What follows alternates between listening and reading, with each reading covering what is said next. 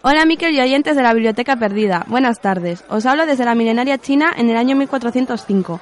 Gizmo me ha trasladado con total exactitud a la ciudad de Nankín, la capital de la dinastía Min.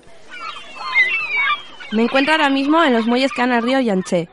Ante mí se encuentra preparada para partir parte de la flota de un total de 317 barcos que ha mandado construir el nuevo emperador. Os garantizo que es una escena impresionante porque hay barcos de todos los tamaños y funciones, pero los más grandes, como el barco que llaman del Tesoro, hacen que las carabelas europeas de esta época parezcan insignificantes chalupas. Y es que desde aquí puedo contar hasta hasta ocho mástiles en una sola embarcación. Oficialmente la flota tendrá la misión de abrir nuevos mercados y establecer buenas relaciones con los reinos de los mares del este, aunque también se sabe que por expreso deseo imperial se ha de recoger todo conocimiento útil, sobre todo en lo que a medicina y geografía se refiere.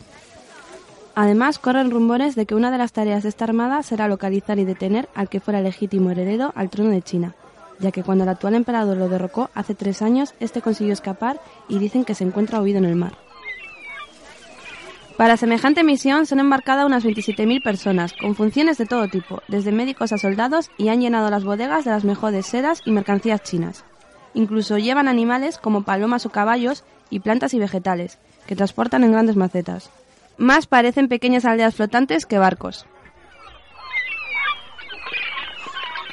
Otro hecho insólito es que el mando de la flota se lo han dado a un eunuco por primera vez en la historia de China. El elegido no podía ser otro más que Zheng Yi, el inseparable ayudante y amigo del emperador, que de ser su prisionero ha llegado a ser el representante en el mar del mismísimo emperador. El almirante ha llegado hace unos instantes aquí transportado en un palanquín y ha subido ya al barco principal.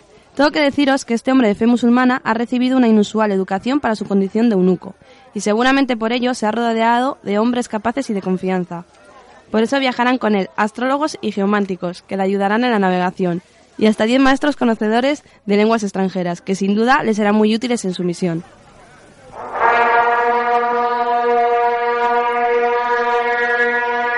Han levado anclas y ya zarpan. Lo que no saben, pero yo os adelanto, es que este será el primero de hasta siete viajes que les llevará a través del Océano Índico a la India, Persia, Arabia y las costas de África.